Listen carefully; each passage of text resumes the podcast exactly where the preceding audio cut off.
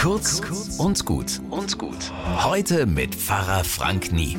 Ah, Ich sag's euch, Arztserien im Fernsehen, das ist meins. Da gibt's einmal die Woche ein Stündchen zwischen Drama und Happy End. Eine echte Fantasiewelt, oder? In einem Krankenhaus alle schwierigsten Diagnosen und Operationen ruckzuck klar gelingt. Ganz selten mal, das gehört dazu, gelingt eine Rettung nicht. Aber allermeistens hast du am Ende ein gerettetes Leben und eine Liebesgeschichte. Ist das nur eine Fantasiewelt? Ich arbeite ja in einem Krankenhaus und ich finde, nein, das ist allermeistens wirklich so. Klar, es dauert länger als eine Stunde und viele Patienten haben da eine wirklich schwierige Zeit. Aber am Ende gehen die allermeisten dank der guten Arbeit dort gesünder raus, als sie reingekommen sind. Und was die Liebesgeschichten angeht, schweige ich lieber. Bis morgen.